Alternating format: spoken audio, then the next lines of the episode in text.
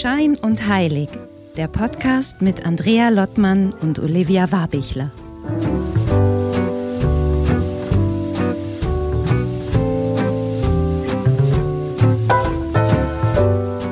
Hallo Olivia, hallo Wien. hallo Andrea, hi Husum. Noch Husum, weil du bist ja bald übersee unterwegs, ne? Darf man das verraten? Ja, darf man, aber wahrscheinlich, wenn wir das ausstrahlen, bin ich schon fast wieder da oder bin ich da? da? Ja, es ja, geht kurzzeitig in die USA, das stimmt. An die das Westküste. Mhm. Ja, aufregend, oder? LA, nicht? Ja, und da bin ich noch nicht gewesen. Ich kenne die Ostküste, aber Westküste ist das erste Mal neu und ist äh, eigentlich ein privater Anlass. Die Tochter meines Mannes macht da den MBA oder den Abschluss und ist irgendwie Jahrgangsbeste und alles und das muss gefeiert werden. Jetzt ist irgendwie total Luxus fünf Tage rüber, irgendwie ein bisschen Stress, deswegen heute so ein bisschen im Hustle hier. Aber freue mich und, sehr drauf. Äh, unter die ganzen Filmstars, das ist doch aufregend. Weiß schön. ob ich die treffe, aber das ist echt so. Und da dachte ich so, ähm, so Jahrgangsbeste, ich meine, es ist irre äh, und musste mich dann selber erinnern so und überlege so, ich war, ich war als Kind war ich so eine Streberin oder nee, es fiel mir auch viel vieles zu und ähm, es fiel mir eigentlich auch ganz leicht. Mhm. Und ich merke dann, mein Abi war wirklich so unterdurchschnittlich und mein Studium der Geisteswissenschaften auch so, ich würde mal sagen, unterdurchschnittlich. Also äh, die Lehrer hätten früher gesagt, sie kann mehr. Und ich, ich komme aber drauf, und das ist schon fast ein bisschen gleich die Überleitung auch zu vielleicht unserem Thema heute. Ähm, ich hatte das Gefühl, dass äh, zu diesen Zeiten, sowohl als ich Abi gemacht habe, als auch als ich Studium gemacht habe, ich so viel mit anderen Dingen beschäftigt war. Also ich hatte das Gefühl, mm. auch mein Nervensystem war anders. Ich hatte viele familiäre Themen. Also da ging so viel ab. Ähm, das hatte nichts damit zu tun, wie, glaube ich, wie ich in der Lage gewesen wäre, die Aufgaben zu bewältigen. Mm. Das wäre mal eine Frage an dich. Wie ist das bei dir gewesen? Warst du eine gute, kannst du das noch abrufen? Ich habe mich auf jeden Fall immer sehr bemüht, sagen wir es so. Also ich, hab, ich muss immer so schmunzeln, weil ich immer meine äh, Deutschnoten äh, denken muss. Wir haben ja in Österreich nur fünf Schulnoten, nicht sechs wie in Deutschland. Und dann war es immer, ich hatte immer eine Eins in äh, Stil also sehr gut geschrieben offenbar, aber immer ein Fünf in Rechtschreibung. Das heißt, ich hatte immer eine Drei. Das war so, also mittelmäßig. Nein, aber eigentlich habe ich mich dann schon noch irgendwie immer wieder sehr angestrengt. Also ich glaube, ich wollte dann auch irgendwie zeigen, dass ich es gut kann. Ich war aber beispielsweise nie so gut wie meine Schwester, der ging das so von selber von der Hand. Und ich glaube, bei mir war da aber auch so ein kleiner Ansporn, ne, äh, irgendwie vielleicht auch äh, meinem Vater, der ja Deutsch- und Geschichtelehrer war, da auch gute Noten vorweisen zu können, damit er stolz ist. Und ich glaube, im Zweifel war es ihm relativ egal, Hauptsache bestanden. Nein, es war ihm schon wichtig. Aber ja, ich habe im Nachhinein denke ich irgendwie schade, dass man gar nicht so ja, irgendwie diese ganze Zeit auch gar nicht so bewusst erlebt, sondern irgendwie immer nur muss, muss, muss, statt einfach Freude dran zu haben, irgendwie irgendwas zu lernen und zu verstehen, was eigentlich um einen herum passiert, irgendwie so. Aber jetzt habe ich, ich ganz abge, abgeschweift. Aber ich nehme jetzt deine Antwort. Du hast ja auch, wir wissen ja auch ein bisschen, hast du auch erzählt im Podcast, deine Kindheit war ja auch nicht ganz so easy, ne? Du bist eigentlich mhm. ohne Vater, dein Vater ist nach Griechenland und bist eigentlich, du bist in, in Wien mit deiner Mutter geblieben oder in Krass. Österreich geblieben ja. und so, genau. Mhm. Und ähm, hat, hatte ich das irgendwie irgendwie dann dahingehend traumatisiert. Ja, ja, Trauma, ja, Trauma, jetzt kommst du schon gleich ganz doll rein mit der Geschichte. Hatte ich das irgendwie, also wenn wir jetzt bei Schulabschlüssen sind, ist es irgendwas, was du, was du da auch mitgenommen hast oder beeinflusst hat?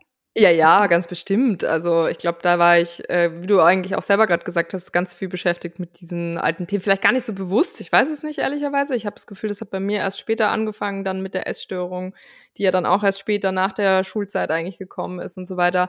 Und wo es dann so richtig so tief in dieses Thema reingegangen ist und dann auch mit Therapie und so weiter und so fort. Aber ja, ich glaube, dass das äh, damals schon total unterschwellig irgendwie bei mir Thema war und immer da war, auf jeden Fall. Also insofern, ich würde, ich, ich, ich glaube, wir können überleiten mit Trauma. Aber das ist ja nicht die einzige und Trauma ist nicht die einzige Brücke, aber ich glaube, es ist jetzt der Anlass, einfach unsere heutigen, unseren heutigen Gast vorzustellen. Bei uns ist nämlich Kati Kleff, auf die ich mich sehr, sehr, sehr gefreut habe. Kati Kleff ist mir bekannt geworden. Das war wirklich zu Corona-Zeiten über den Astropod, äh, den, den ich total gerne mag, mit Alexander von Schlieffen. Da ist sie die Co-Podcasterin und bringt so ein bisschen dieses Lebendige in das ganze Thema Astrologie und auch verständlich. Ich mag da unheimlich gerne ihre Nachfragen.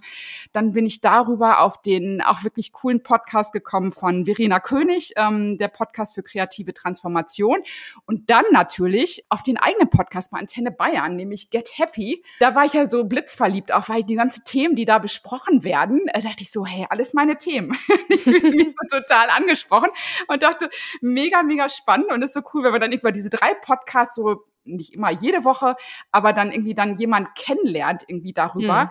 Und dann so eine Neugier bekommt, da dachte ich irgendwie so, die laden wir jetzt einfach mal ein. Und da ist natürlich das Thema Trauma, um das vorwegzunehmen, auch ein großes Thema. Und jetzt ist erstmal die Zeit, um dich zu begrüßen, Kathi. Schön, dass du da bist. Hallo, Kathi Kleff. Hallo nach München. Hallo, liebe Andrea und hallo, liebe Olivia. Ja, ich freue mich sehr. Vor allem, weil unser erster Aufnahmetermin ja leider geplatzt ist. Umso schöner, dass wir es jetzt im Juni schaffen. Ja, toll. Einfach schön. Ich freue mich. Total. Vielen Dank, dass du da bist. Und ich muss gleich schon ganz kurz dazwischen haken. Andrea, du kannst gleich übernehmen, aber ich finde deine Stimme auch einfach so toll. Und da ist nämlich auch meine, mein persönlicher Bezug. Ich wollte nämlich immer ins Radio und ich liebe das ja, wie Radiomoderatorinnen äh, sprechen. Also diese, auch du hast diese, das ist so fast so sanft, irgendwie wie so, wie, ich weiß auch nicht, irgendwie so warmer Apfelkuchen. Hat so was ganz Kuscheliges irgendwie. Finde ich total toll. Vielen, vielen Dank. Ja, ich habe das ähm, lange Zeit tatsächlich überhaupt nicht auf dem Schirm gehabt und mir war das überhaupt nicht bewusst, was auch die Stimme scheinbar mit anderen Menschen macht. Hm. Und ich empfinde meine Stimme immer eher so als Geschenk. Also ich kann, ich habe da nicht wirklich was dazu geleistet, außer dass ich sie mittlerweile recht pflege. Also ich rauche nicht mehr, ich trinke im Grunde genommen keinen Alkohol mehr. Die wilden Partyjahre sind vorbei. Und äh, das Thema Stimme fasziniert mich total, weil es so, also nicht nur ja direkt auf unser parasympathisches Nervensystem auch einzahlt, also gerade Gesang zum Beispiel oder, oder Chanten, Verzeihung, da meldet sie sich gleich, sondern eben auch, was Stimme mit anderen Menschen macht. Also was eine beruhigende Stimme in einem anderen zum Beispiel sehr übererregten Nervensystem auslösen kann. Also wie man richtig andocken kann, wie Nervensysteme miteinander interagieren. Und das fasziniert mich total. Das Thema Stimme ist mega. Aber hast du da eine Ausbildung auch gemacht dahingehend oder war das quasi schon Gott gegeben, musste nur noch ein bisschen dann geschärft werden? Also ich meine, deine Stimme hast du ja immer schon, aber so dieses zarte, die, auch diese zarte, der Übergang zwischen den Wörtern, das ist ja wirklich wie so ein, wie so ein Fluss bei dir. Äh, wie, wie bist du dazu gekommen, dass das so ist, wie es heute ist? Darauf gibt es tatsächlich nicht wirklich eine kurze Antwort. Also ja, ich bin natürlich ausgebildet, aber vor allem was Artikulation angeht. Das mhm. war Teil meiner Radioausbildung Anfang der 20er. Ich war zwischendurch mal beim Logopäden und habe ähm, nach einer Stimmbandentzündung überhaupt erstmal angefangen, mich mit Stimmlippen zu beschäftigen und mit dem Zwerchfell zu beschäftigen und überhaupt wie der Körper funktioniert, auch in Bezug auf Sprache und Gesang. Das war super interessant. Aber was sehr viel verändert hat in meiner Stimme, ist ähm, meine eigene Heilungsgeschichte. Weil wenn wir, also ich bin ja, Menschen, die meinen Podcast hören, wissen das und ich halte damit ja auch nicht hinterm Berg und wie ich in eurer Anmoderation gehört habe, ihr ja auch nicht. Ich habe natürlich auch eine eigene Biografie und es ist kein Zufall, dass ich mich viel mit Trauma beschäftige. Und ein traumatisiertes Nervensystem ist in der Regel ein eher latent sehr übererregtes Nervensystem. Und das hat Auswirkungen auf Stimmbänder. Mhm. Und seitdem ich in einem, um in dieser Nervensystemsprache zu bleiben, in einem, in einem sehr gut regulierten Zustand die meiste Zeit des Tages bin, ist die Stimme runtergekommen. Mhm. Also das heißt, sie ist tiefer geworden, Sie ist ruhiger geworden. Ich bin natürlich viel präsenter geworden, weil ich nicht entweder in Fight oder in Flight bin oder erstarrt. Ich glaube, dass die Stimme sich in den letzten vier Jahren, ich habe jetzt keine direkten Vergleiche, ich glaube, die Radiostimme, da hört man keine großen Unterschiede.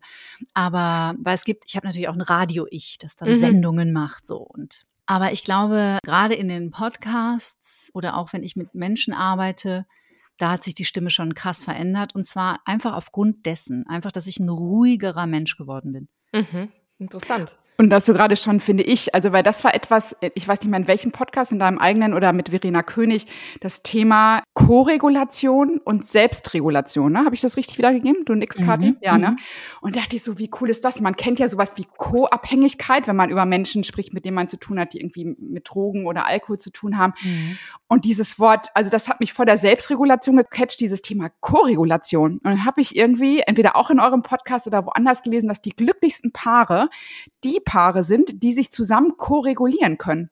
Mhm. Die wirklich aufeinander kommen, also irgendwie zusammen und das in der Lage sind, quasi so eine, ist jetzt mal wirklich laienhaft übersetzt, wie eine gute Mutter-Kind-Beziehung, vielleicht jetzt falsch, aber einfach so Menschen, die zusammenkommen und sich gegenseitig etwas geben oder äh, dass halt dieses übererregte Nervensystem halt etwas ist es abgefedert? Du kannst es gleich besser erklären, Kathi, du bist vom Fach, weil du nebenbei auch noch wirklich für traumasensibles Coaching stehst. Ne? Das ist etwas, was sich auch in den letzten Jahren bei dir entwickeln durfte aufgrund mhm. deiner Geschichte. Aber das, das fand ich so total groß, weil das hatte ich nicht, überhaupt nicht am Schirm. Magst du dazu mal was sagen? Ah ja, vielleicht muss man den Begriff Koregulation erstmal erklären, weil das ist genau das, was vielen von uns leider frühkindlich gefehlt hat. Also das heißt, wir waren sehr heftigen Emotionen und damit verbundenen sehr heftigen Körperreaktionen ähm, ausgeliefert. In der Regel frühkindlich, 0 bis 3, 0 bis 6. Und niemand war da, der uns in diesem Gefühl gehalten hat. Intellektuell waren wir nicht in der Lage, es zu verstehen. Wir können Angst nicht verstehen. Wir können Einsamkeit nicht verstehen und wir können auch erhöhte Vitalwerte, äh, einen rasenden Herzschlag oder einen Freeze-Zustand, also sprich ähm, hoher Stress im System, aber nicht mehr in der Lage sein, sich zu bewegen zum Beispiel, also Immobilität oder auch Verlust der Stimme übrigens. Und wenn wir sage ich jetzt mal, sehr klein sind und emotional sehr aufgebracht, warum auch immer, aufgrund von Wut oder Angst oder Hunger oder weil wir einen Pups quer sitzen haben und Bauchschmerzen, dann brauchen wir jemanden, der uns hält in diesen Zuständen und uns co-reguliert. Wir können uns als Kinder nicht selbst regulieren. Das mhm. ist nicht möglich. Und leider aufgrund von mangelndem Wissen und mangelnder Erfahrung war es viele, viele, viele Jahrzehnte bis Jahrhunderte vermutlich State of the Art, schreiende Kinder schreien zu lassen. Heute weiß man Katastrophe. So, besonders wenn es jede Nacht passiert. Das heißt, Koregulation bedeutet, ein sehr übererregtes Nervensystem trifft auf ein im besten Fall sehr gut reguliertes Nervensystem wie gesagt, die Nervensysteme, Verzeihung, die Nervensysteme interagieren miteinander und dann dockt sich der Säugling an das Nervensystem der Mama an, die im besten Fall einfach ein starkes Nervenkostüm hat. Es muss übrigens nicht die Mutter sein, das weiß man mittlerweile, es kann auch der Vater sein oder eine Tante. Ein sicherer Mensch. Und dann beruhigt sich das Nervensystem wieder. Diese Studie mit den Paaren, die kannte ich tatsächlich noch nicht. Mhm. Das wäre natürlich der absolute Best Case, aber ich weiß nicht, wie es bei euch im Umfeld ist. Ich kenne, nicht, ich kenne nicht viele, bei denen das so mal eben easy funktioniert, ne? weil wir halt einfach auch Menschen sind und miteinander in Resonanz gehen und einfach auch schnell in Fight Flight landen. Mhm. Ja. Aber Kathi, man kriegt jetzt schon mit, wir sind schon so voll reingegangen. Es ist ja schon spannend und es wird ersichtlich dadurch, wie du das hier berichtest, wie, wie sehr du im Thema steckst und das offensichtlich professionell mittlerweile auch wirklich verfolgst und drauf hast. Kannst du uns noch ein bisschen mit in deine Geschichte nehmen? Also du sagtest eben, du bist Anfang 20 mit Radio angefangen, du sprichst in deinem Podcast, ist kein Geheimnis, auch mal von einem kom sogenannten Komplextrauma, dass du das irgendwie in frühester Kindheit mitbekommen hast. Vielleicht dieser Begriff ist mal wichtig auch zu erklären und dass du uns dann einmal ein bisschen auf deinen Weg mitnimmst, weil dabei bei Trauma ist es nach nach wie vor, auch wenn es, finde ich, äh, in Social Media nach wie, also jetzt mittlerweile sehr, sehr oft zu hören ist, zu sehen ist, in Instagram Stories gespielt wird. Aber das Thema wird trotzdem immer noch sehr schnell verbunden mit krassen Sachen, also mit einer Vergewaltigung, mit einem Überfall, mit irgendwie Todesfällen. Und dass das nicht so ist, das habe ich auch besonders bei dir in, in deinem Podcast gelernt. Vielleicht magst du uns nochmal mitnehmen, was ist ein Komplextrauma und so ein bisschen auf deinen Weg äh, bis heute einführst. Hm. Also das, was du gerade aufgezählt hast, sind natürlich trotzdem Ereignisse, die potenziell traumatisch oder traumatisierend sind. Also das eine ersetzt nicht das andere. Aber man weiß einfach mittlerweile, dass ähm, sehr viel ähm, setze ich bewusst in Anführungsstriche, kleinere Ereignisse, besonders wenn sie dauerhaft stattfanden, ähnliche Spuren in unserem Nervensystem hinterlassen wie schwerste körperliche Gewalt oder sexualisierte Gewalt oder etc. etc. Kriegserfahrungen, wobei oder ein Flugzeugabsturz, das wäre eher ein Schocktrauma, weil das ein einmaliges Ereignis ist. Also ich sage es jetzt wirklich mal sehr umgangssprachlich und in meinen ganz persönlichen Worten. Komplextrauma ist deswegen sehr komplex, weil anschaulich doch alles in Ordnung war. Mhm. Augenscheinlich ist das richtige Wort, nicht mhm. anschaulich, mhm. weil augenscheinlich doch alles in Ordnung war und nichts Schlimmes passiert ist.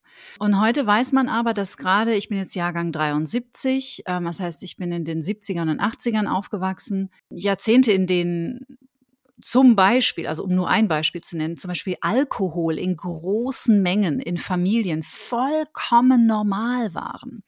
Aussetzer von Onkels, die anderthalb Flaschen Korn sich ins Gesicht gestellt haben, waren völlig normal. Da wurde drüber gesprochen. Ähm, Eltern, die vielleicht jeden zweiten Abend total betrunken waren. Das war, da hat man sich nicht, da hat man sich keine Gedanken drüber gemacht. Heute weiß man, dass das sehr wohl Auswirkungen auch auf, auf Kinder natürlich haben kann. Ähm, auch emotionale Vernachlässigung. Also das heißt, wenn wir zwar mit allem versorgt wurden. Also wir hatten ein Dach über dem Kopf, wir haben drei Mahlzeiten am Tag bekommen oder sind gut versorgt worden, hatten einen Pony und waren auf einer tollen Schule, aber es mangelte an Liebe und Empathie, äh, kann auch das zu Komplex-Traumatisierungen führen. Also es ist, wie der Name sagt, sehr komplex.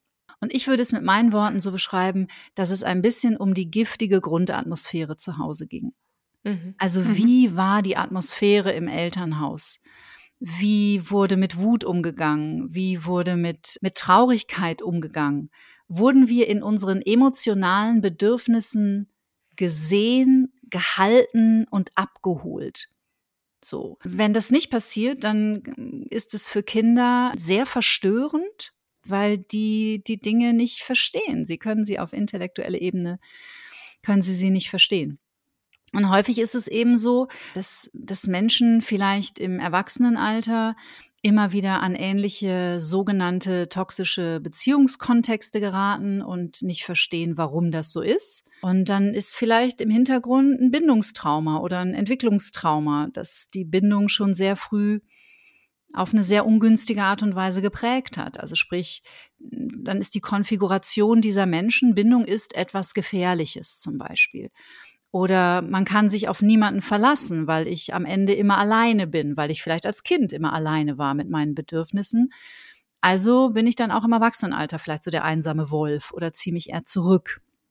Bitte nicht um Hilfe oder es ist ein riesen, riesen Feld. Die sogenannte komplexe posttraumatische Belastungsstörung neben der ja eher bekannten PTBS gibt es jetzt eben auch die KPTBS. Ähm, zum ersten Mal findet sie Erwähnung in der aktuellen ICD-11 seit dem Januar 2022, leider bis heute noch nicht ins Deutsche übersetzt, was ich auch mega finde. Genau, und das ist ein, das ist ein wichtiges Feld, weil ähm, das Thema Trauma und wenn man sich mit Komplextrauma, das ist jetzt wirklich eine Mini-Nussschale, die ich da jetzt gerade aufgemacht habe, ähm, aber wenn man da tiefer sich reingräbt und die Dynamiken versteht und, und das Ausmaß anfängt zu begreifen, dann wird relativ schnell klar, dass es sehr viel mehr von uns betrifft, als wir glauben. Mhm. Da würde ich fast sagen, also da würde ich jetzt mal sagen, ich kenne ganz viele, ne? Da wäre yeah, jetzt eher die Frage, wer ist, wer hat denn das nicht eigentlich? Ne? Es ist so ganz oft immer, nee, mir ging es ja eigentlich gut, ne? Ich ertappe mich ja selber immer noch dabei, nie, aber eigentlich, seine Mutter verstarb früher, als ich sieben war, aber ich hatte eigentlich einen liebenden Vater und eigentlich, nee, eigentlich war doch alles gut. Ich habe eine gute Schule, wir hatten genug Geld, also immer dieses, hm, eigentlich doch, war alles gut. also wie mhm. schnell man das wegschiebt. Ich glaube, das, sind, das ist so weit verbreitet, ne? Und diese Tendenz zu sagen, nee, eigentlich ging es mir gut. Also deswegen, was du gerade erzählst, ähm, das, das äh, kann ich sehr nachempfinden. Ja, man darf da aber auch ein bisschen, also auch wach sein, weil natürlich nicht jeder Mensch, wir verfügen ja auch über eine, eine absolut umwerfende Resilienz und unsere Spezies hätte es, glaube ich, bis ins Jahr 2023 gar nicht geschafft, wenn wir nicht so wahnsinnige Überlebenstierchen wären. Ich glaube, dass es, es gibt Menschen, die dazu tendieren, so zu glauben, es, wir sind ja alle traumatisiert. Und ich bin da so ein bisschen zwiegespalten. Ich glaube das nicht. Und was auch super wichtig ist beim Thema Trauma, weil du hast es ähm, gerade schon erwähnt, auf Social Media natürlich gerade der heiße Scheiß. Das ist auf der einen Seite natürlich ganz wunderbar, weil das Thema in die Öffentlichkeit gehört. Und auf der anderen Seite darf man aber auch sehr differenziert betrachten, wer denn da so mit dem Begriff Trauma um sich wirft, wenn ich das hier mal so mhm. vorsichtig anmerken darf. Und nicht jedes Ereignis ist für jeden Menschen gleichermaßen traumatisch. Also es gibt ganz tolle Untersuchungen und Studien. Ich habe zum Beispiel mal in einem Buch von, ich glaube, Bessel van der Kolk, das ist so einer der, der großen amerikanischen Psychotraumatologen, auch einer der ersten, der ähm, der sich dafür seit ach, 20 oder 30, die Psychotraumatologie ist ja eine relativ junge Wissenschaft, der sich aber in den 90er Jahren schon dafür sehr stark gemacht hat. Der hatte mal ein, schreibt er in seinem Buch drüber, ein Pärchen in der Praxis, die beide eine der größten Massenkarambolagen in Kanada, also ein klassisches Schocktrauma, eine der größten Massenkarambolagen in Kanada überlebt haben, wo im Nebel 80 Autos ineinander gedonnert sind. Also gleiche Situation, Ehepaar, gleiches Setting, gleiches Auto, das gleiche erlebt, sie eine schwere posttraumatische Belastungsstörung eher nicht. Warum? Man weiß es nicht. Mhm. So, man kann nur ahnen, weil sie wohl, ähm, wie er das geschildert hat, in diesem Erstarrungszustand geblieben ist. Also ihr, Ihr Organismus war nicht in der Lage, das soeben Erlebte zu verarbeiten und zu einem Abschluss zu bringen. Und er ist interessanterweise sofort in seine Selbstwirksamkeit gekommen und ist ausgestiegen, hat anderen Leuten aus dem Auto geholfen. Also sprich, er ist in die Handlung gekommen. Er ist mhm. aus dieser Starre heraus in die Bewegung. Und so kann man nur erahnen, dass sich wahrscheinlich diese Trauma ist eine im Körper gespeicherte Energie, eine festgehaltene Energie. Der Körper bleibt eingefroren in diesem Moment, in dem das Trauma passiert ist. Und da kann man nur ahnen, dass, dass er praktisch diesen Freeze-Zustand verlassen konnte hm. und wieder selbstwirksam wurde und sie nicht. So. Und das ist natürlich auf jeden Menschen anzuwenden. Nicht jeder Mensch, der das Gleiche erlebt hat, ist automatisch traumatisiert. Also auch da dürfen wir vor Stigmatisierungen oder frühen Verurteilungen oder Beurteilungen auch total achtsam sein. Hm. Und jetzt müssen wir noch mal ganz kurz, was Andrea vorhin schon gefragt hat, kannst du mal noch mal erklären, wie bist du da jetzt sozusagen, also selber über deinen eigenen Weg überhaupt hingekommen, dass du äh, dich damit so auseinandergesetzt hast, aufgrund deiner eigenen Geschichte dann auch? Ja, ja. Also über meine Symptome natürlich, ne? Essstörungen, Angststörungen, Panikattacken, depressive Episoden, eine gruselige Beziehung nach der nächsten. Mhm. Und die wurden auch immer gruseliger, je älter ich wurde. Und ich war selbst sieben Jahre, also elf Jahre in Therapie, sieben Jahre in Traumatherapie. Und als meine Traumatherapie zu Ende ging ähm, und mein Heilungsprozess auch spürbar an Fahrt aufnahm und ich so langsam ins Fühlen kam und auch langsam ins Begreifen, was mir denn eigentlich widerfahren war als Kind. Also ähm, ich bin ein klassisches Kind, wie gesagt, der 70er Jahre mit einem emotional sehr unterkühlten Vater, im Grunde genommen emotional abwesend und mit einer extrem überforderten und schwerst traumatisierten Mutter. Also beide Elternteile als Kinder sicherlich schwer traumatisiert. Das ist bei den Nachkriegskindern fast gesetzt, würde ich mal sagen. Mhm. Auch mit, mit wirklich üblen, teilweise noch aus der Nazi-Zeit ähm, herkommenden äh, Überzeugungen, auch groß wirklich richtig erzogen worden und nicht viel Liebe bekommen als Kinder selbst, nicht viel Wärme erfahren. Und meine Mutter war im Grunde genommen nicht nur gar nicht anwesend für mich als Kind, sondern aufgrund schwerster Depressionen und teilweise sehr schwer impulskontrollierten Wutausbrüchen, meistens gegen meinen Vater oder gegen sich selbst, bin ich im Grunde genommen in einem, ich glaube, das trifft es am allerbesten, in einem unglaublich furchteinflößenden Umfeld aufgewachsen. Also im Grunde genommen war es immer gefährlich. Mein Zuhause war ein sehr gefährlicher Ort. Mir selber, und das war auch lange dann das, was ich nicht verstanden habe, mir selber ist gar nichts passiert, könnte man sagen. Man hat mir nichts angetan, ich wurde nicht geschlagen oder ich wurde nicht missbraucht. Aber die Grundstimmung bei uns zu Hause war Angst. Und das ist für ein, äh, für ein kleines Mädchen von ein, zwei oder drei Jahren, das nicht weiß, ob die Mutter noch lebt oder ähm, und zwar jeden Tag aufs Neue aus der Schule zu kommen und nicht zu wissen, ist die Mutter noch am Leben oder ist die Mutter vielleicht betrunken oder was hm. auch immer. Das war, das war ein langer Prozess, das aufzuarbeiten und das auch in seiner Komplexität, da ist der Begriff wieder zu verstehen und zu verstehen, was es mit meinem Organismus gemacht hat und wie es mein Nervensystem konfiguriert hat. Und zum Ende meiner Therapie fing ich dann eben an, im Grunde genommen meine eigene Geschichte nochmal von der wissenschaftlichen Seite aufzuarbeiten. Das heißt, nach der Selbsterfahrung bin ich in die Ausbildung gegangen, um auf Körperebene zu verstehen, wie funktioniert unser Gehirn, wie funktioniert unser Nervensystem, was sind Überlebensreaktionen, was sind Überlebensstrategien, die sich daraus entwickeln und so weiter. Und das mache ich jetzt seit über vier Jahren und bilde mich stetig fort und bin ein kleiner Wissensschwamm, der, der immer bereit ist zu lernen und auch immer mehr darüber zu verstehen. Und würdest du dann sagen, dass die diese vier Jahre quasi auch noch Teil von deinem eigenen Heilungs, ich glaube, du nennst es Heilungsreise, wie ich mal verstanden habe aus dem Podcast. Mhm. Also quasi der, der wissenschaftliche Zugang dazu auch noch für dich selber quasi ja. einen Mehrwert gebracht hat? Auf jeden Fall. Und das ist auch genau das Thema.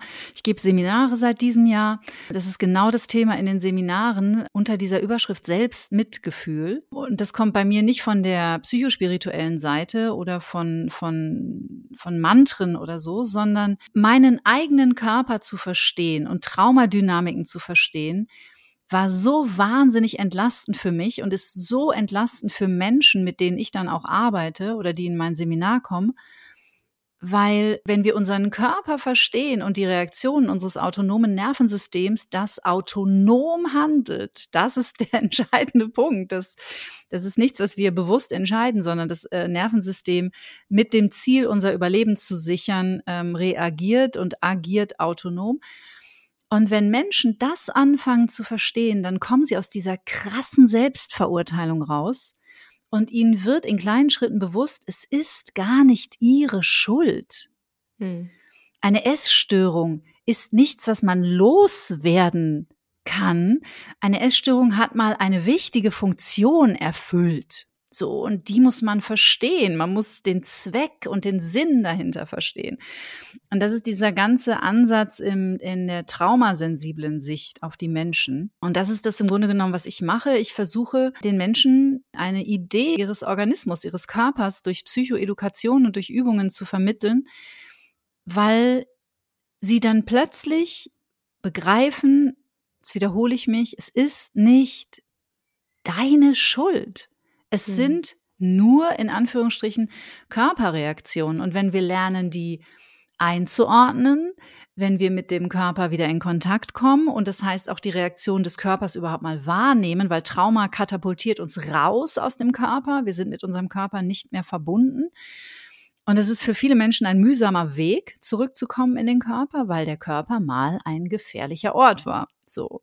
Genau, wenn wir lernen, das einzuordnen, wenn wir lernen, unsere Körperreaktionen wahrzunehmen, zu verstehen und dann im besten Fall, jetzt sind wir bei Co- und Selbstregulation, vielleicht eine Zeit lang ein sicheres Gegenüber haben, das uns co-reguliert, einfach nur indem es da ist, zum Beispiel, ähm, und keine Lösung parat hat, sondern einfach nur da ist, oder indem wir ähm, Übungen zur Selbstregulation lernen, dann beruhigt sich das ganze System und dann beginnt Heilung an diesem Punkt.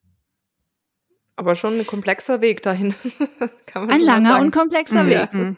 Das klingt auch, und das klingt jetzt schon so absolut auf dem Heilungsweg und, und so voller Kraft und, und auch zurückblickend auf, auf deinen Weg. Aber nimm uns doch nochmal, das finde ich mal ganz spannend, weil das, das ist ja schon eine lange Strecke auch, ne? Elf Jahre, nee, oder noch, noch länger. Du sagtest elf Jahre Therapie, habe ich das gerade richtig verstanden ungefähr? Insgesamt, mit ja, insgesamt elf Jahre. Also das erste Mal beim Therapeuten saß ich, glaube ich, mit 23. Mhm.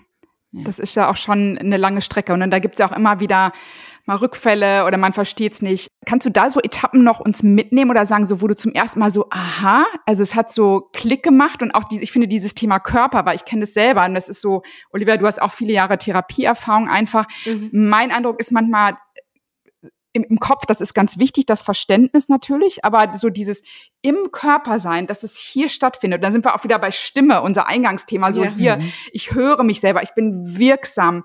Das hat für mich alles so mit Körper zu tun. Kannst du das in Etappen äh, einteilen bei dir, Kathi, oder wann, wann so das auch Klick gemacht hat, dass es auch darum geht, so das im Körper zu spüren und wie das so war?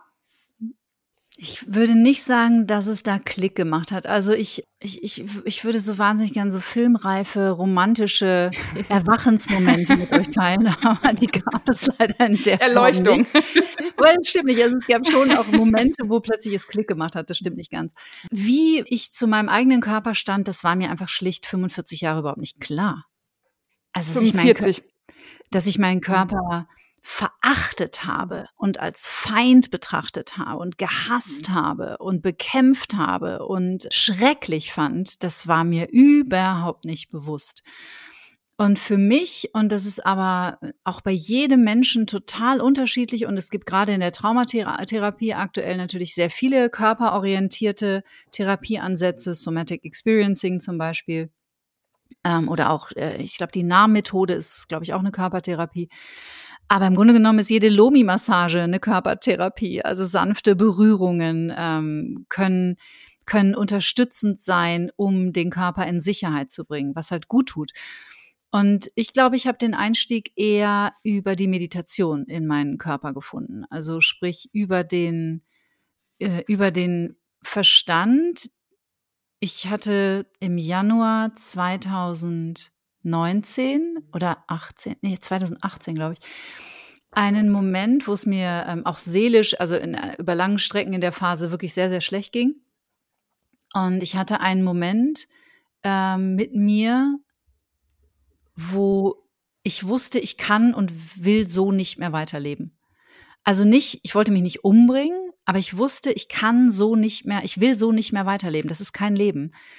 Weil dieser Lärm in meinem Kopf mir wirklich fast also ich habe wirklich gedacht, ich werde wahnsinnig. Ich weiß nicht, wer, also wahrscheinlich kennt ihr mhm. diese Stimme im Kopf. Total, alle. ja. Ich habe sie Da sind viele, da sind viele Stimmen. Ja. ähm, so, und, und äh, ich war mit, einer, mit meiner besten Freundin unterwegs und, ähm, und ich, sie war total relaxed neben mir und ich bin gefahren. Wir haben Eckart Tolle angehört und, und plötzlich sage ich zu ihr und ich merke, in meinem Körper stieg der Stress und stieg der Stress und stieg der Stress und irgendwann sage ich zu ihr, es schreit mich von allen Seiten an. Ich habe das Gefühl, ich verliere den Verstand. Und das habe ich wirklich gedacht.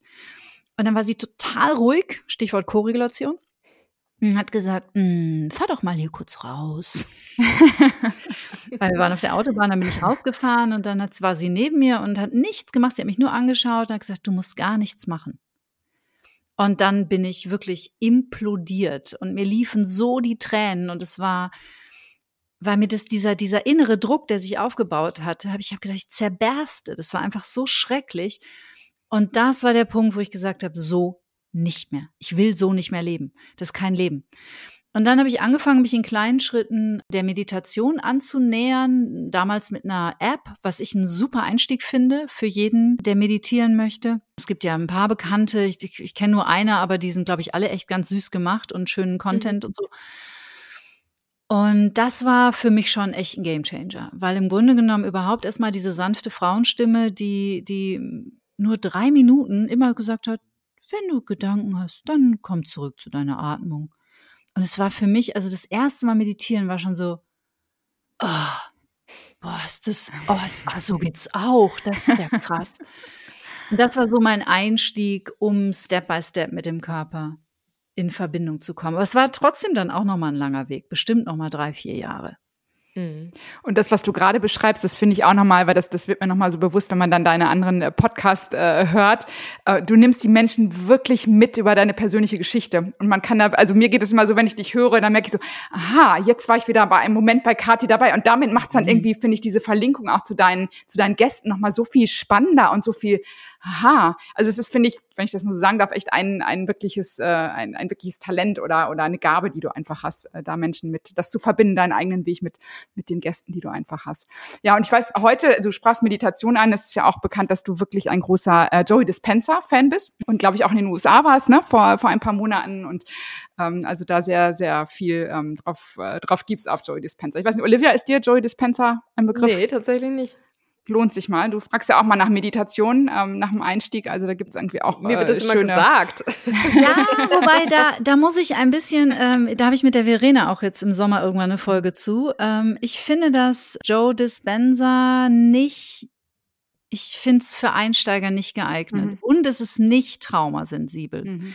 Also ich bin ein großer Anhänger äh, seiner Arbeit und ähm, ich habe gerade im letzten Jahr äh, mit, seinen, mit seinen Meditationen und auch mit den Retreats, die ich besucht habe, ich bin jetzt im äh, August auch nochmal in Wien dabei, nochmal, es hat mich echt nochmal nach vorne katapultiert, aber ich habe auch schon einen langen Weg hinter mir und ich mhm. meditiere seit über fünf Jahren. Ich war zum Beispiel, also ich habe mich immer wieder versucht, an Dispenser ranzuarbeiten und es hat mich nie erreicht und es hat mich immer eher gestresst als alles andere. Und äh, so richtig tief eingetaucht bin ich eigentlich bei ihm erst vor einem Jahr oder anderthalb. Und also mal eins seiner Bücher zu lesen und diesen, diesen, diesen Ansatz, mhm. im Grunde genommen ist ja der Ansatz auch immer der gleiche. Ne? Wie kommen wir in ein höheres Bewusstsein? Also wie können wir lernen, unsere eigenen Gefühle, Gedanken und Handlungen zu beobachten und im besten Fall dann andere Entscheidungen zu treffen, weil uns klar ist, ah ja, klar, altes Muster. So, das mache ich nicht mehr, ich mache stattdessen jetzt was anderes. Und sein Ansatz ist genial. Er greift auf, auf ein unglaubliches Wissen zurück. Also er verknüpft die Quantenphysik mit der Physik, mit, ähm, mit Spiritualität, wobei er sich auch schon sehr auf das Wissenschaftliche fokussiert. Und das finde ich auch ganz schlau. Er greift auf alte asiatische ähm, Lehren zurück und ähm, ist einfach ein blitzgescheiter Mensch. Aber ich finde seine Meditation für, für einen Einstieg ganz schön herausfordernd. So, also wenn du, Olivia, mich jetzt fragen würdest, ich möchte gern anfangen zu meditieren, soll ich mal so eine anderthalbstündige Joe Dispenza Pineal Gland Meditation machen, würde ich sagen, mm, fang mit der Calm-App an. Ja, ich glaube auch. Also tatsächlich, ich habe auch, ich hatte mal so eine Mindspace-App und ich habe ich hab damit angefangen, aber ehrlicherweise, das ist so, und ich weiß, ich meine, meine Mutter ist ja auch früher, die hat immer meditiert, schon als ich Kleinkind war und so weiter, ne? Also es, ich bin da sogar nah dran, aber mhm. ich habe ich merke, es ist bei mir noch nicht und alle Menschen tragen das auch gerade an mich heran, aber es ist bei mir irgendwie noch nicht so weit. Ich weiß, aber es kommt. Also das ist irgendwie auch ein bisschen schräg. Und ja, aber das ist doch total okay. Was ja. nämlich zum Beispiel ähm, auch viele Menschen nicht wissen. Jetzt sind wir kurz nochmal beim Thema Trauma. Ähm, da mache ich jetzt übrigens eine Folge, oder ich glaube, die ist sogar letzten Freitag erschienen. Menschen mit Trauma tun sich schwer, die Augen zu schließen. Mhm weil ihr Nervensystem darauf programmiert ist, diesen Begriff nennt man dann Neurozeption, im Grunde genommen die ganze Zeit die Umgebung nach Gefahren abzusuchen. Und für, für Menschen, die, die Trauma äh, im, im System haben, ist es äh, schier unerträglich, A, die Augen zu schließen oder B, still zu sitzen. Hm. Und also nur für alle, die jetzt zuhören und sagen, ja, ich habe es schon mal versucht, aber es hat mich total gestresst. Es gibt tatsächlich auch traumasensible oder traumasensitive Meditationen. Und man muss auch bei einer Meditation übrigens überhaupt nicht die Augen schließen. Und bitte erst recht nicht, muss man wie ein tibetischer Mönch 16 Stunden auf einem Kissen sitzen. so, das könnte ne? ich auch nicht. ja. Es darf, es darf auch leicht sein.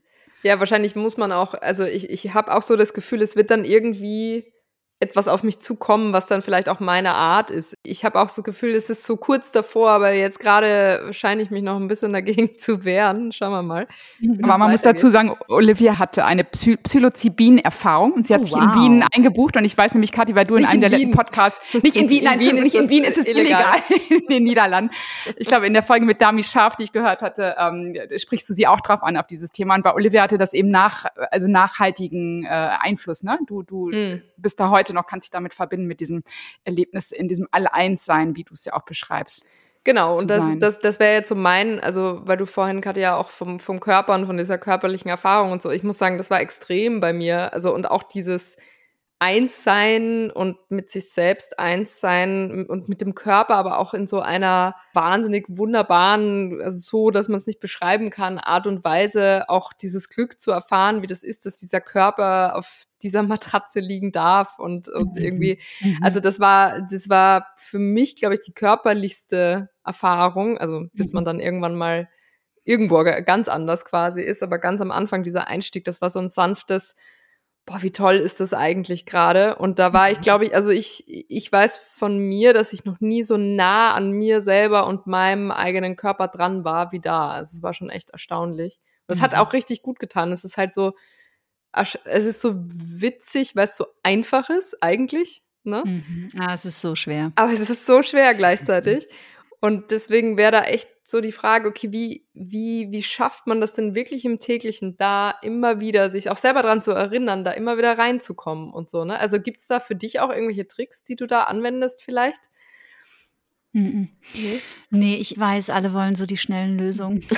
ja, am besten fünf, ne? Irgendwie fünf auf Instagram, so Story-like. Ja, genau. Hier sind fünf Schritte, in denen du garantiert dein Trauma hast.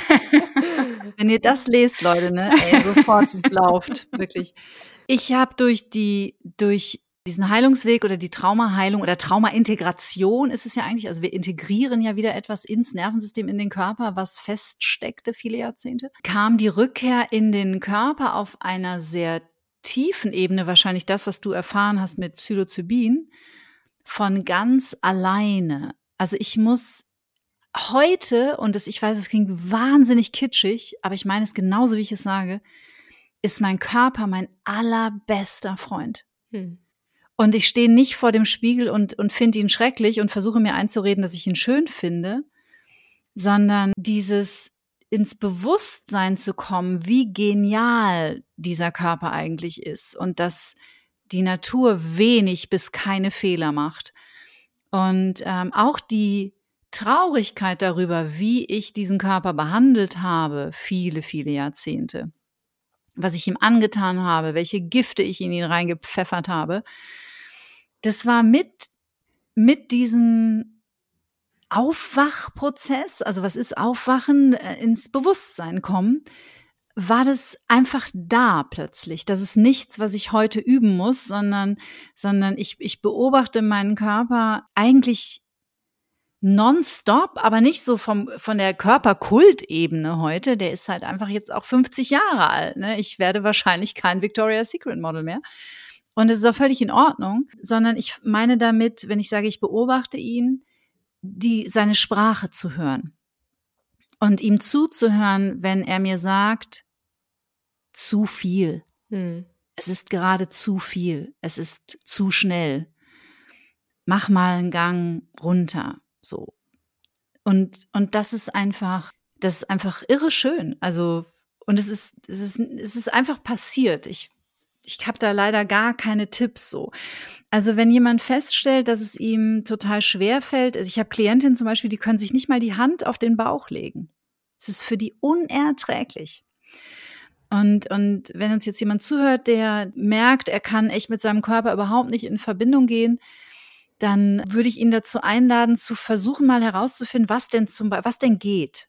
Mhm. Was ist denn vorstellbar? Also ist es zum Beispiel vorstellbar, mal die eigenen Handflächen so zu berühren und hinzuschauen, so, so mit einem Bewusstsein sagen, ah, okay, das sind meine Handflächen oder sich selber, es gibt so diese berühmte Schmetterlingsumarmung, man sich selber die Hände der jeweils anderen Seite auf die Oberarme legt und vielleicht auch mal so vorsichtig hoch und runter streichelt oder ähm, es gibt eine Übung von Peter Levine, da legt man sich die rechte Hand unter die Achsel und die linke Hand auf den, also rechte Hand, linke Achsel, linke Hand auf den rechten Oberarm.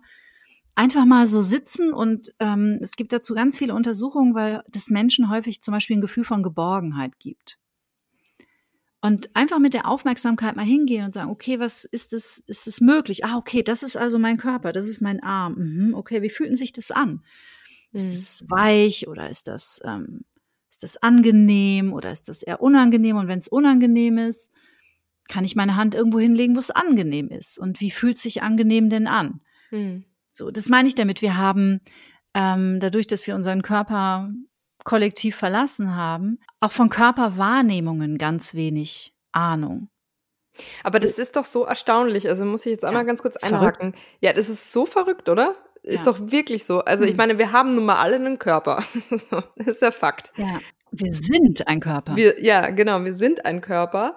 Und ich kenne wahnsinnig viele Menschen äh, und, und wir hier drei jetzt auch eingeschlossen, die wirklich da mal zumindest ein Problem damit hatten. Und mhm. wie kann das denn sein? Also beziehungsweise im Grunde, wenn man jetzt einmal so auf der Metaebene drüber nachdenkt, muss man sagen, wie verrückt kann man denn sein, dass man das nicht einfach permanent feiert, als wäre es das Tollste der Welt irgendwie, ne? Also einfach nur von Umstand, was es alles kann und was er, was er schon alles mhm. geleistet hat und was er alles, weil du das auch gerade gesagt hast, ne, dass du irgendwie gar nicht, was du dem auch angetan hast früher oder sowas, ne? Wenn man da so drüber nachdenkt und wie, wie schier und schlecht man auch manchmal über den eigenen Körper redet und denkt und wie viele Stunden ich da auch schon damit, also einfach nur, wenn man da einmal ganz kurz aus sich selber raussteigt und sich denkt, wie kann man das denn machen? Das ist ja ganz schlimm. Und ich frage mich, ist das in unserer westlichen Welt so oder ist das irgendwie, gibt es, ich habe ja wieder so das Gefühl, da gibt es wahrscheinlich äh, irgendwelche ganz tollen Bergurvölker irgendwo, die vielleicht einen ganz anderen Ansatz haben oder so und das von vornherein viel mehr feiern oder äh, weißt du da irgendwas mhm. drüber? Ist das, ist das so ein westliches gesellschaftliches Problem? Also eine super spannende Frage und natürlich auch eine tief philosophische tatsächlich. Und ich glaube, es gibt darauf nicht eine Antwort. Ähm, also wie gesagt, Trauma spielt eine große Rolle. weil wenn wir ähm, etwas als Kind häufig etwas erleben, das uns überflutet, macht der Organismus, deswegen ist es eigentlich im Ursprung auch nicht wirklich verrückt, sondern es ist ziemlich genial, dass er uns trennt vom Körper. Unser, unser System äh, dissoziiert, also er spaltet uns ab von dem Erlebten. Er sagt, nee, das ist jetzt einfach too much, ich kann das hier nicht verarbeiten, ähm, ich pack das mal, ich pack dich mal weg, so, und schick dich mal raus aus deinem Körper bei zum Beispiel jetzt emotionaler Gewalt oder, oder verbaler oder auch körperlicher Gewalt. Das ist für dich als kleiner Mensch von drei Jahren zu krass. Ich schick dich mal raus aus deinem Körper. Ich mach das hier. So. Also sprich, das ist ein Schutzmechanismus, dass wir den Körper irgendwann verlassen haben. Das spielt mit Sicherheit bei vielen Menschen eine Rolle.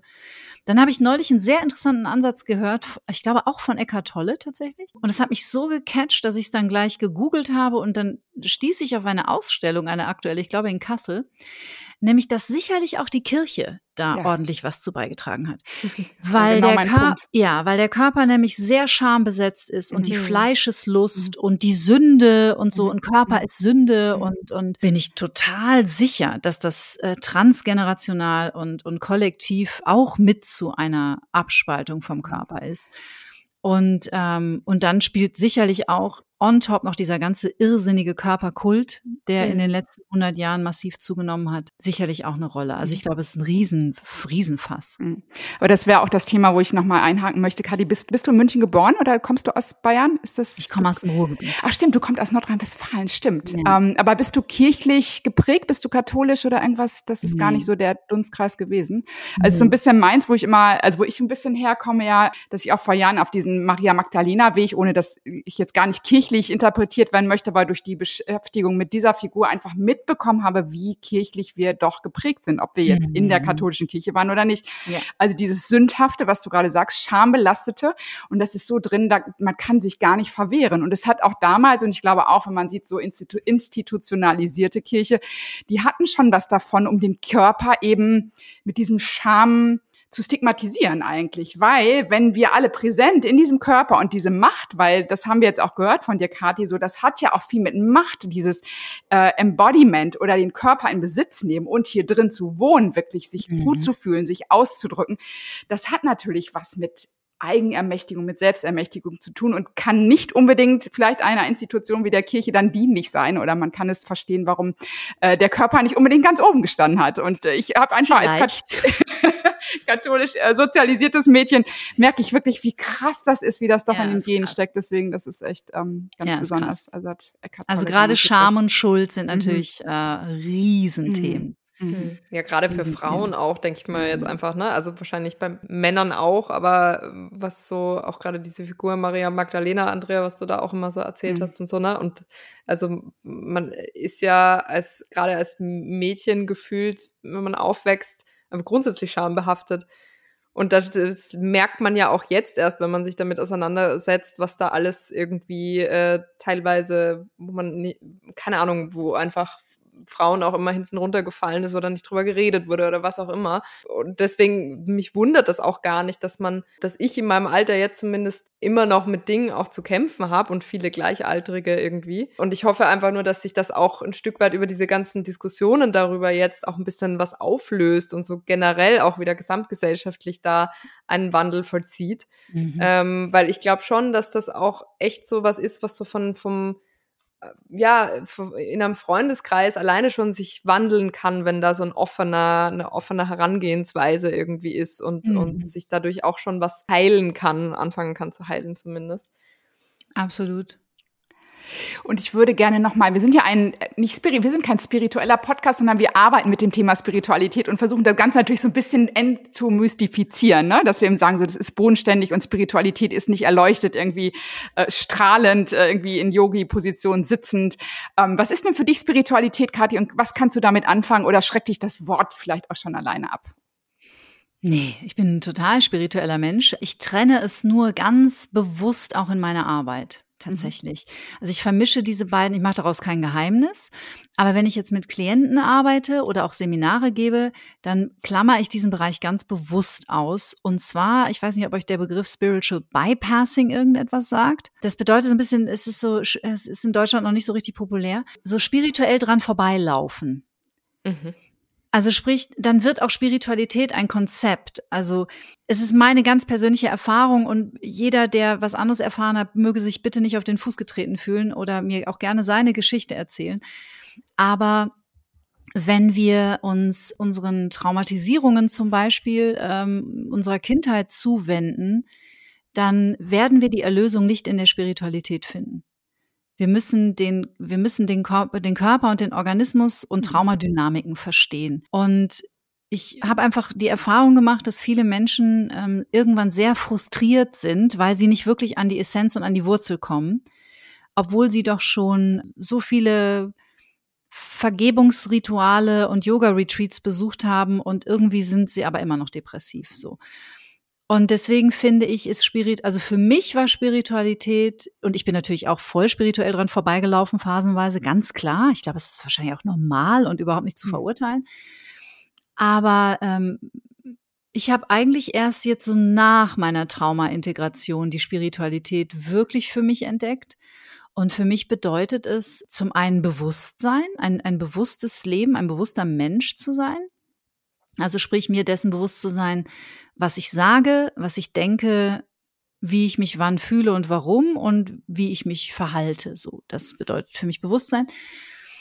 Und auf jeden Fall bin ich sowas von sicher, dass es etwas sehr viel Größeres gibt als unsere Spezies. Und das ist für mich, ob, für mich ist es Energie.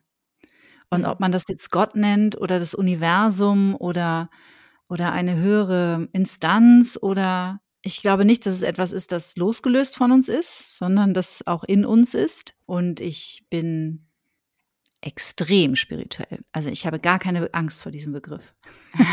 Aber ich finde das interessant, weil ich hätte jetzt gedacht von dem, was du erzählst, was du nämlich in deiner Arbeit machst. Also für mich hat das sogar was Spirituelles. Aber das ist wahrscheinlich wieder die Frage, was versteht man unter Spiritualität, ne? Vielleicht, ja, ja? absolut. Weil, ja. weil ich glaube, das ist auch immer so ein, wenn ich mich distanziere von diesem ah, Erleuchtung und, und, und, ne, vielleicht etwas zu guruhaften Ansicht von Spiritualität oder so, sondern es ist reine, reine Verbundenheit oder was auch immer, ja. dann ist ja jede Beschäftigung sozusagen, die das erzeugt, was Spirituelles und gar nichts irgendwie abgespaced ist sozusagen. Also so wie nee, du es geschildert hast, dachte ich so, eigentlich ist das eine relativ spirituelle Arbeit. Ne, ist halt nur wieder so ein, fühlt man sich wohl mit dem Begriff oder was, äh, was gibt's vielleicht für einen besseren Begriff, der das beschreibt? So. Ich finde den Begriff total super.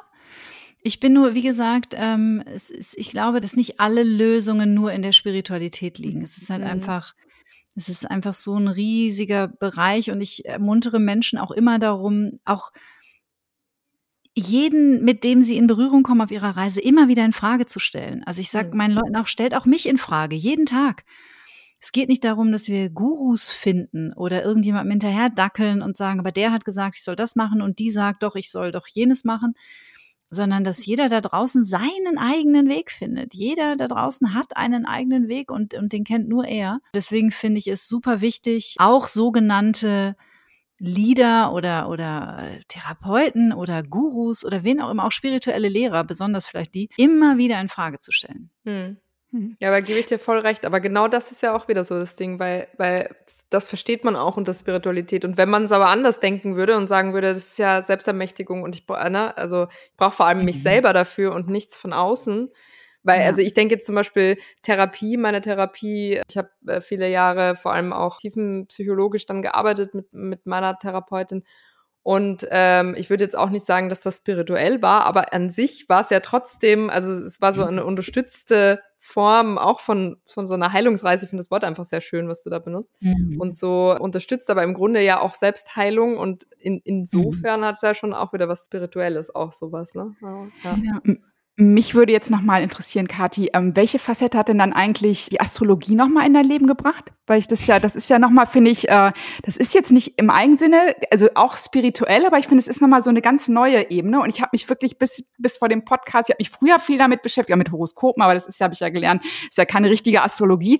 Und durch euren Podcast bin ich da einfach nochmal ganz anders mit verbunden. Und für mich hat es nochmal eine völlig neue, größere Facette aufgemacht. Ich weiß gar nicht, wie ich das ausdrücken soll. Was war mhm. das für dich oder was ist es für dich, diese Auseinandersetzung oder dieses, ja, das Thema Astrologie? Ich finde sie vor allem interessant und ein total tolles Werkzeug unter ganz vielen. Mhm. Astro, also auf die Gefahr, dass ich jetzt einen Shitstorm riskiere, aber Astrologie ist zum Beispiel ein ne, gutes Beispiel für Spiritual Bypassing. Mhm. Also so nach dem Motto, ja, ich habe halt den Pluto im siebten Haus und deswegen ist mein Leben so, wie es ist. So. Mhm. mhm. Das wäre ja total traurig, weil das würde ja bedeuten, dass man gar nichts dagegen machen kann, mhm. wenn man darunter mhm. leidet. Mhm. Und ich finde es super zum Beispiel, dass der Alexander jetzt auf der CG Jung-Plattform ist, weil der Alexander hat ja auch ein, ein, ein total also der kombiniert ja auch ganz viele Wissenschaften miteinander. Der nimmt auch die, die Psychologie und die Philosophie mit rein. Der, der, der folgt ja nicht jeden Tag einem Horoskop und danach richtet er sein Leben aus, sondern das habe ich auch durch ihn gelernt, dass die Astrologie eine Erfahrungswissenschaft ist. Mhm. So. Und Fakt ist, ich habe überhaupt keine Ahnung von Astrologie und daraus mache ich auch kein Geheimnis. Und ich sehe mich ja auch eher so als Alexanders Übersetzerin und intuitive Fragenstellerin, weil häufig, und äh, das weiß er auch, ähm, sagt er Sachen und ich hab, verstehe gar nicht, was er meint. Und dann frage ich halt einfach nochmal nach. Und häufig verstehe ich ihn nicht mit dem Verstand, aber ich verstehe ihn mit dem Herzen. Das ist ganz mhm. interessant. Irgendwie, das mhm. habe ich sonst nur mit Eva Maria Zurhorst erlebt. Ähm, und ich finde die Astrologie gerade natürlich in der Zeit, in der wir sind, dieser ganze Epochenwandel, da bin ich schon ganz schön tief eingetaucht dann. Das mhm. fand ich. Also ich bin an den Alexander gestoßen über eine Freundin, die sich bei ihm hatte ein Horoskop erstellen lassen. Das war im Sommer 2019. Die schickte mir dann sein Jahreshoroskop für 2019. Das gibt's immer noch auf Spotify und das ist übrigens sehr hörenswert, gerade in Bezug auf dessen, was wir dann wissen, was 2020 passierte. Also das ist schon echt ziemlich prophetisch, was er da abliefert. da war ich total gebannt. Also so hatte ich überhaupt noch niemals jemanden über Astrologie reden hören und nicht in der natürlich auch eine wahnsinnig tolle Stimme und äh, in seiner ganzen Art und so und das hat mich total gecatcht. Und da hatte ich meinen äh, meinen eigenen Podcast, da war Get Happy schon am Start und dann habe ich ihn angeschrieben, habe gesagt, ich möchte unbedingt mit Ihnen, damals haben wir uns noch gesiezt natürlich, möchte unbedingt mit Ihnen für Antenne Bayern einen Jahreshoroskop machen, so für meinen Podcast. Und außerdem habe ich dann auch noch mir ein Einzelhoroskop erstellen lassen. Und dann haben wir eine Podcast-Folge für mich aufgezeichnet von 2019 auf 2020. Und daraus, ähm, das hat ihm dann so getaugt irgendwie, dass er äh, danach gesagt hat, er würde so gerne irgendwie nochmal was mit mir machen und es wäre irgendwie so ganz anders gewesen. Und so kam eins zum anderen. Und irgendwann war klar, der John Ruhrmann ist beruflich so eingespannt, dass er das mit dem Astropod nicht mehr zeitlich gestemmt bekommt, hat die Kapazitäten nicht. Und dann bin ich praktisch nachgerückt. Und so mhm. kam ich zur Astrologie. Aber wenn mir Freundinnen nach heute immer noch sagen, ja, du hast ja auch den, den zum Beispiel, keine Ahnung, den Pluto im zwölften Haus, dann bin ich so, ja, wenn du das sagst. Also ich weiß gerade noch irgendwie, was mein Skorpion-Aszendent Wassermann bedeutet, aber dann hört es auch schon auf. Ich finde es mega spannend. Also der Epochenwandel ist mhm. super, super spannend. Und ich höre mir auch viele andere Astrologen immer wieder an, so als kleine Orientierung, aber eben nur als eine Orientierung und mhm. nicht als die ultimative mhm. Wahrheit. Aber das ist nur mein Umgang damit. Es kann ja eine Wahrheit sein, aber es gibt vielleicht auch noch 15 andere. Und wir konnten dich ja eben, Kathi, jetzt nicht auf die fünf Tipps nein, kondensieren nein. oder runterbrechen, aber trotzdem, ich glaube, was, was so deutlich wird bei dir, du sagst ja selber, ähm, das Thema, du trinkst keinen Alkohol oder, oder wenig Alkohol oder bist ganz da, also machst es nicht mehr. Ich glaube, Schlaf ist auch ein wichtiges Thema ja, bei Schlaf dir. Ist, also zumindest ja, habe ich auch geliebt, deine Folge über den Schlaf. Und ich habe jetzt ja. auch seit zur Belustigung meines Mannes dann abends die gelbe Brille auf, diese orangefarbene, mhm. ich gelernt habe, man kann dann besser irgendwie auf Tablet etc. gucken. Äh, was sind denn noch so ein paar, also von diesen, dieser Art Tipps? Hast du da was noch? Also also Schlaf ist ja. wichtig, wenig Alkohol. Also im Körper, Grunde genommen, ja, im Grunde genommen dürft ihr euch so vorstellen, wenn ihr denkt, ihr habt in eurem Leben noch etwas zu prozessieren, dann ist es sehr schwierig, wenn ihr in einem Körper lebt, der in einem, also was bedeutet denn Trauma oder traumatischen Stress oder Hochstress oder High Stress ist so ein, so ein englischer Begriff dafür, der üblich ist. Das bedeutet, euer Körper ist im Überlebensmodus. Das heißt, da, da müssen wir ihn erstmal rausholen. Wir können nichts Altes prozessieren, Trauma integrieren, wenn wir dauerhaft im Hochstress sind. Das ist nicht möglich. So. Das heißt, fangt an, euch mit Dingen zu beschäftigen und Dinge zu verstehen, die in eurem Körper Stress auslösen. Dazu gehört natürlich die Ernährung.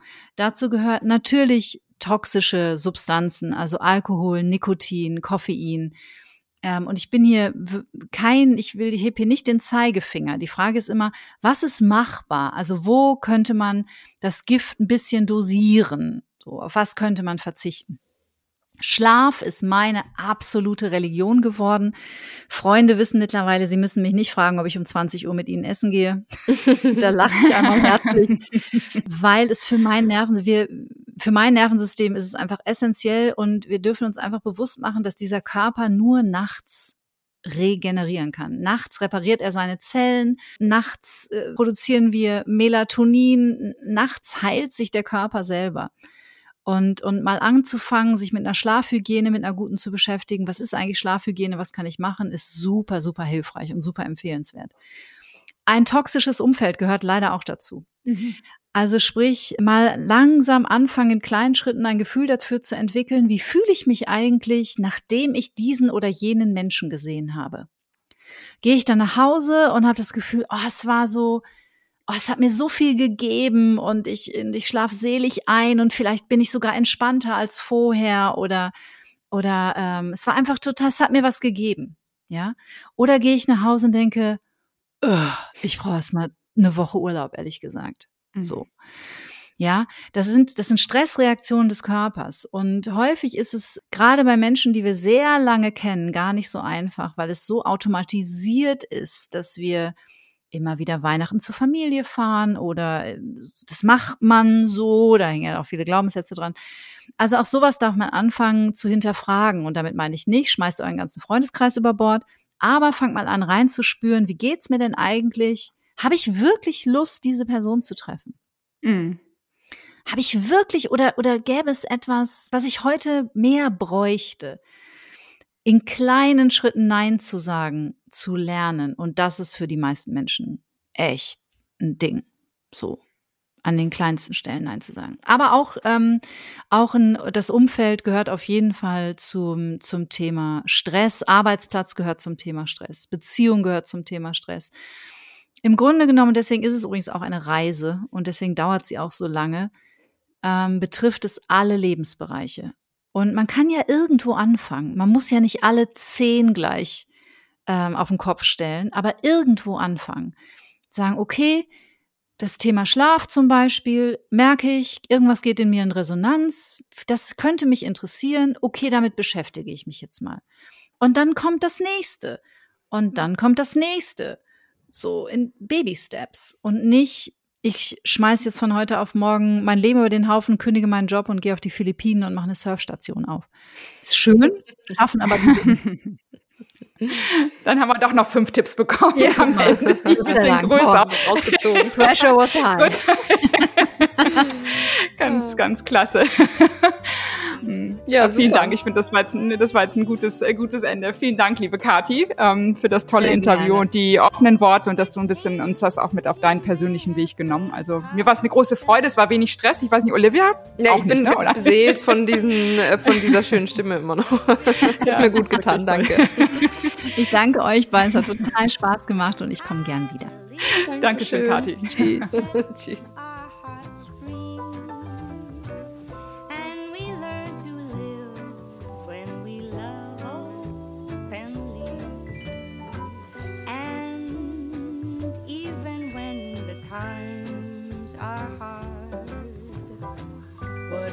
Das war Schein und Heilig, der Podcast mit Andrea Lottmann und Olivia Warbichler. Remember, you can only do right by me.